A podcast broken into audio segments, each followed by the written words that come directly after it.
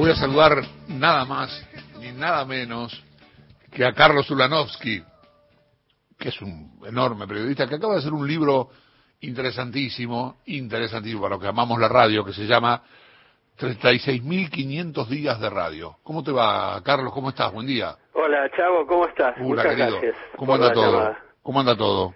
Eh, bien, bien, aquí este, encerradito, cumpliendo con el aislamiento como corresponde, este, y rogando que lleguen muchas vacunas. Sí, sí, hace falta ya para...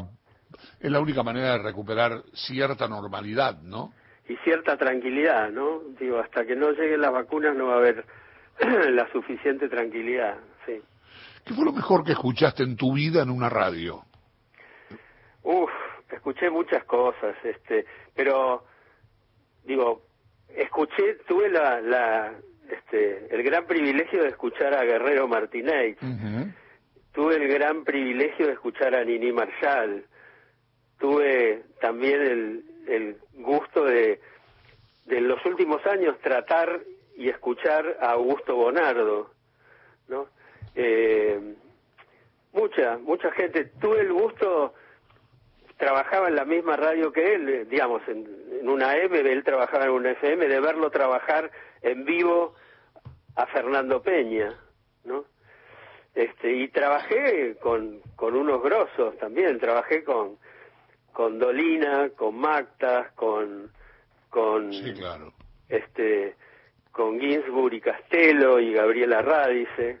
Bueno, Gabriela Radice, gran Sí. amiga. Yo también trabajé con Gabriela varias veces, en Continental, en Mega, pero eh, es, la radio es... Ayer, me, ayer Gustavo Sima, sí, lo nombro porque es un, es un loco de la radio, tan loco es que colecciona radios, tiene una colección de radios, y, y no sé de dónde sacó un audio en, en- de un relato de Víctor Hugo de los 80, de- del- del ascenso, y yo ahí tartamudeando en el medio, un espanto.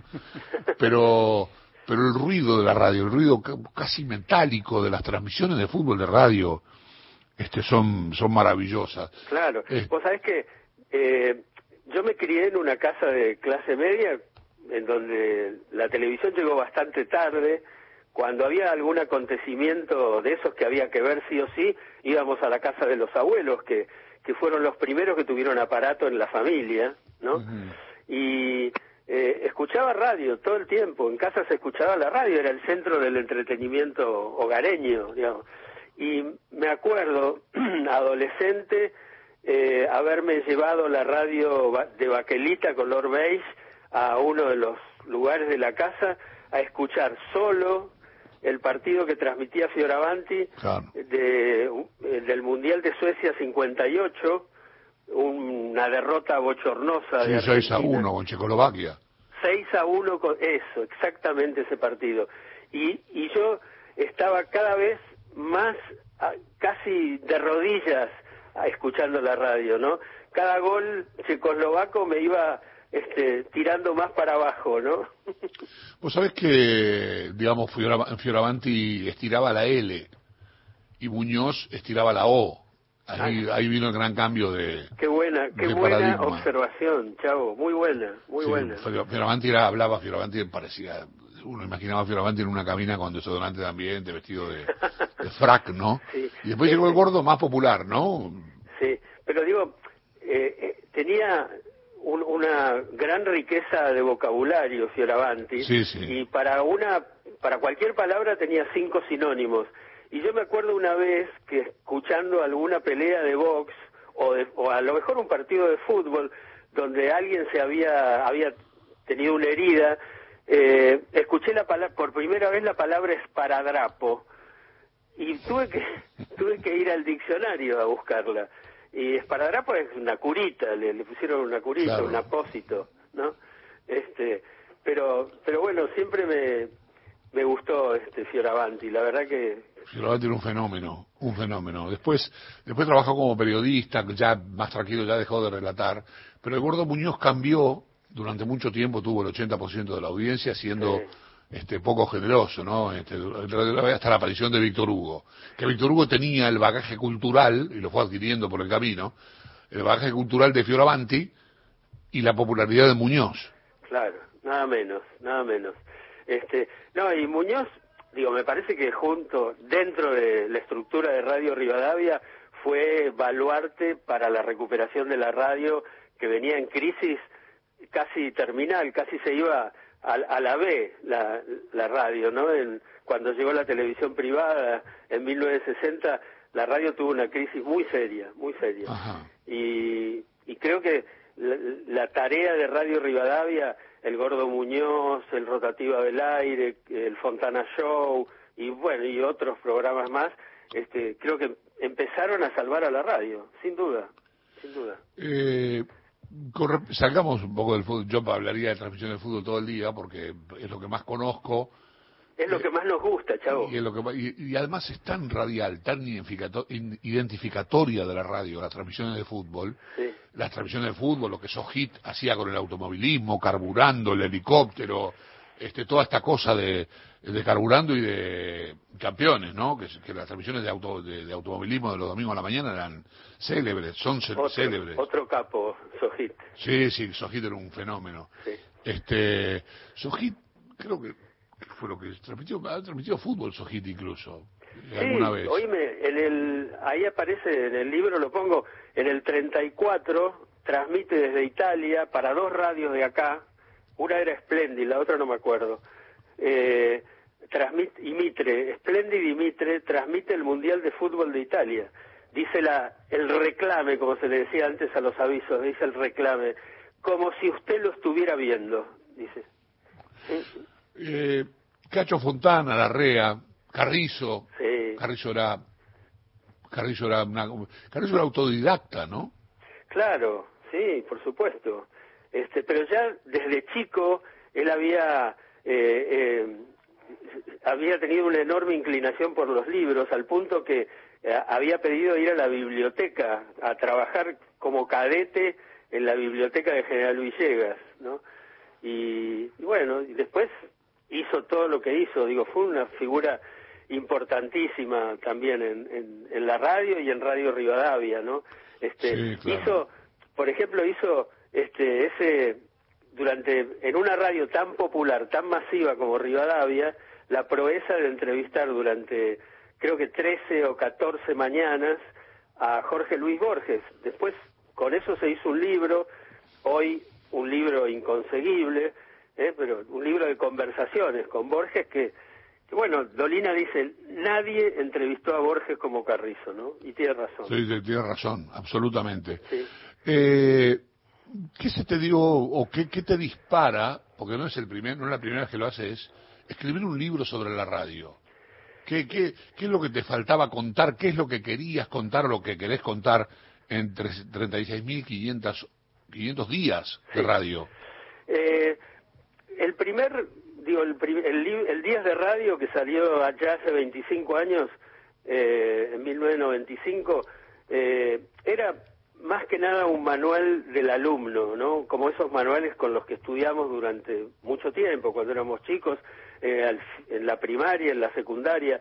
Eh, y presuntamente lo que quisimos en ese libro, en ese manual, en esa antología es poner todo, y ese todo, por supuesto, lo digo entre comillas porque todo, todo nunca es todo. Y en este digo, me parece que tomé otras decisiones editoriales más libres, ¿no? Este, está la cronología, está la cronología de los 100 años, hay, este, digamos, está la historia contada, pero también tiene secciones el libro, tiene más opinión de mi parte, tiene crítica, eh, digo, tiene secciones como eh, esa en la que contribuiste vos, este, eh, el, este, me pasó mientras estaba al aire, ¿no? Sí, el rebalón ese, sí. Sí, sí, sí. Este, ¿Recibiste el libro a propósito? Sí, sí, ya lo tengo. Ah, bueno, bueno. Este, y... Yo estuve, no te digo que lo leí, lo estuve chusmeando con cierta avidez, porque el tema de la radio, los medios en general, la radio en particular, son temas que me apasionan. Claro. Este, pero sí, sí, es la, anécdota de, de, que me caí sentado. Bueno, esa tiene esa sección, tiene una sección que se llama Cartas de Amor a la Radio, son 13 a lo largo del libro, escritas por otras personas. Eh, tiene otra sección que se llama Su Majestad la Radio de Autor. Eh, tiene la sección de 100 frases de radio, que, bueno, me parece que es una sección preciosa esa, porque es tan variada, ¿no? La, digo, son como 100, 100 frases que son 100 ideas sobre la radio. ¿no? ¿Por qué la radio, por qué la radio subsiste? Eh, vos recién hablaste de una crisis a comienzos de los 60 con la aparición de la televisión privada. Sí. Eh, la televisión ha evolucionado, derivó en la televisión color, después, este, y hoy tenemos, además de la televisión, tenemos plataformas, tenemos un montón de internet, tenemos un montón de cosas, y la radio sigue viviendo. O sea, yo estoy hablando con vos por radio.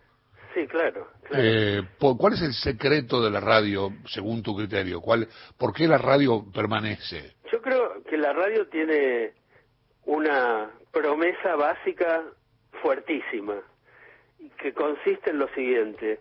Vos, por ejemplo, estás ahí en Maipú 555 transmitiendo eh, con el propósito de llegar a la mayor cantidad de gente posible, ¿no? Y cuando tu mensaje llega al oído de, un oyente, el oyente tiene la sensación de que le está llegando en exclusividad. Y esa, ese efecto solo lo consigue la radio, no lo consigue la gráfica, no lo consigue la televisión y tampoco las redes sociales. Y por otro lado, digo, cada vez que la radio estuvo en crisis también hubo, llegó un salvataje desde lo tecnológico. Por ejemplo, en la en ese momento de crisis de los años 60, la radio se beneficia mucho con la llegada del transistor. Entonces el transistor desenchufa la radio, le permite a la gente eh, salir con la portátil y llegar a todos lados, llevarla a todos lados, llevarla a, la calle, a la plaza, al, al, bar de la esquina, a dar la vuelta a manzana y a la cancha. Eh, y, y eso también, digo, es una... Después, eh, en 1960 o por ahí llega la estereofonía, también por los 60 eh, llega, eh, se, se, eh, este, llega la, llegan los satélites, claro. se construye la estación terrena de Balcarce y las transmisiones vía satélites mejoran muchísimo la comunicación en radio. Eh, eh, después llega la FM en 1970 y ahora... ¿Qué fue, perdón, qué fue lo primero que se transmitió por FM? Música. Música, sí, sí, las, las FM de, de, de Primero hubo una, este, digamos, durante años las FM fueron, eh, tuvieron como baluarte lo musical. Ahora las FM y las AM se parecen muchísimo mucho. Sí, yo eh, tengo como primer recuerdo, no sé si es el primer programa, pero tengo como recuerdo eh, un programa que se llamaba Piedra Libre, que hacía Badía en, la FM de Rivadavia, que ahí Tinelli era el, eh, Marcelo era el columnista de deportes, después Badía se lo lleva a, a Badía y compañía en la televisión, y ahí Marcelo adquiere cierta popularidad. Pero digo, el, el primer programa, yo me acuerdo, estaba en la redacción del gráfico en el año 84, y escuchábamos Piedra Libre, y yo no tengo memoria de, un, de seguramente lo habrá, pero ese fue el primer programa que yo escuché en FM, programa periodístico, magazine, digamos. Bueno, y eh, Juan Alberto hizo también con Graciela Mancuso un programa ejemplar en 1976, eh, ya en, dictadura, eh, que se llamaba eh, Imagínate, ¿no? Que lo oficiaba Flecha Juventud, ¿no? Y y bueno, y este también fue otro programa emblemático. Y otro programa emblemático de la FM que fue como una fábrica de conceptos sonoros y radiales fue el Tren Fantasma. Eh, hace poco tuve el placer en mi programa de entrevistarlo a Daniel Morano, que fue el productor, el inventor de ese programa. Los Moranos son apellido radial por excelencia, una prosapia que nace en Radio Rivadavia con dos Morano, el padre y el tío, este, y, y después su hermano, ¿no? Marcelo, que, que todavía está en las radios de, en algunas radios privadas ahora. Eh, Ula, ha sido un placer escucharte. La verdad que la radio me fascina. Vos sabés que si hubiese preparado, no, no, por ahí te, hacía escuchar lo que, lo que me mandó Sima ayer, porque es una locura, lo tengo en el teléfono. Este, no lo podía, lo tengo que acomodar para no ponerle todo porque es muy, muy largo. Mándamelo si podés. Es una, un disparate. Dos minutos cuarenta y nueve dura. Qué sé yo, a ver si tengo... Ma, mandame ese sonido si podés. Mira. 2 con la luz 5, Banfield 4, Ricardo Ciocia. Se iba Estudiante. Se iba Saturno por el sexto gol. Lo agarró Quito Pajes y habla roja. Roja para el arquero de Banfield. Cambia todo mientras tanto en el campeonato de primera B porque está perdiendo el líder como local y está empatando Quilmes. ¿Qué pasó con ese gol, Chavo Puc? Un, un, un de juego.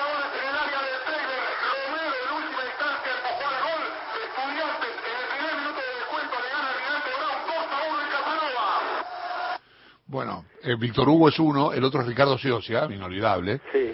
Y después yo, asustado, nervioso, con una manopla y un, este, una, una manopla, digamos, la manopla es, un, es como, a ver, no sé cómo decirlo, un VHS, no, VHF, UHF, algo así era. Claro. UHF, Claro, un walkie-talkie. no había línea, entonces usábamos, por eso la, la, la calidad de mi sonido no era igual. Pero era muy joven, yo tenía ahí 25 años, algo por el estilo. Así que bueno, me mandó Simana, te lo mando. Pero qué, qué extraordinario eso, qué, qué vibración tenían esas transmisiones. Dios, Dios mío. Y eso es el ascenso, ¿eh? Víctor Hugo estaba relatando un partido de la B, Huracán y los Andes. Qué bárbaro. Estaba con Lanús Banfield, que estaban en la B, y yo estaba con Almirante Brown, estudiante de Buenos Aires. Qué bárbaro. Que se ve que el gol de estudiante era importante, la verdad que no me acuerdo. Así que bueno, te lo mando. Me lo mandó desde encima. Sima tiene esta joyita que de vez en cuando me manda, que uno, uno ve ahí que, que no era tan bueno como creía y que los años este, te, hacen, te hacen aprender. Claro. Ula, abrazo enorme, gracias. Gracias a vos y saludos a tu audiencia y saludos a todos los amigos y compañeros de Nacional. Gracias, gracias. Un saludo para ellos que están aquí escuchando. Carlos Ulanovsky es periodista.